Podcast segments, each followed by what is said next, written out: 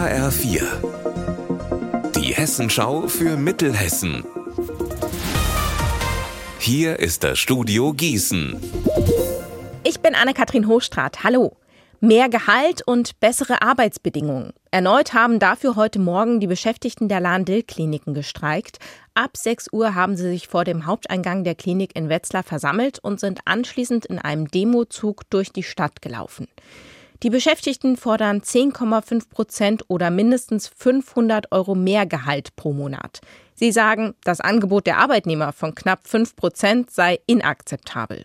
Eine Mitarbeiterin der Klinik hat uns gesagt, wieso sie erneut mitstreikt. Weil das die einzigste Stimme ist, die man in der Pflege hat, die gehört wird. Und ich finde, die Etappen im Leben, ob das Kita ist, oder krank werden. Das kann in jedem Alter passieren.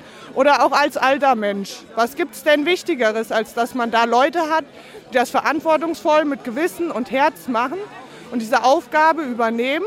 Und ich würde sagen, Krankenschwestern, Altenpfleger, es sind alles Menschen, die so ein bisschen vielleicht auch so ein Helfersyndrom haben, sich für den Beruf aufopfern.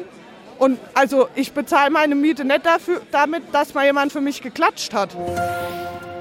In Stadt Allendorf im Kreis Marburg-Biedenkopf ist ein junger Mann bei einem Autodrift lebensgefährlich verletzt worden. Anna Spieß berichtet, wie das passiert ist. Ein 20 Jahre alter Autofahrer hat auf dem Parkplatz zum Herrenwaldstadion beim Schlittern die Kontrolle über sein Fahrzeug verloren. Dabei ist sein Auto mit einem stehenden Kombi zusammengestoßen.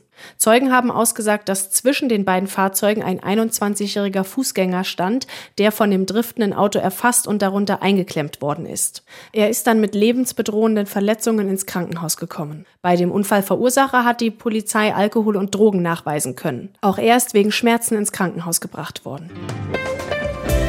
Unser Wetter in Mittelhessen. Das Aprilwetter im März geht munter weiter.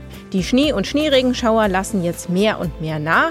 Ab und an zeigt sich sogar die Sonne, teilweise sogar kräftig. Mittag. Dabei werden es bis zu 5 Grad in Dietshölztal, bis zu 7 Grad in Kirchhain und bis zu 7 Grad in Bad Nauheim.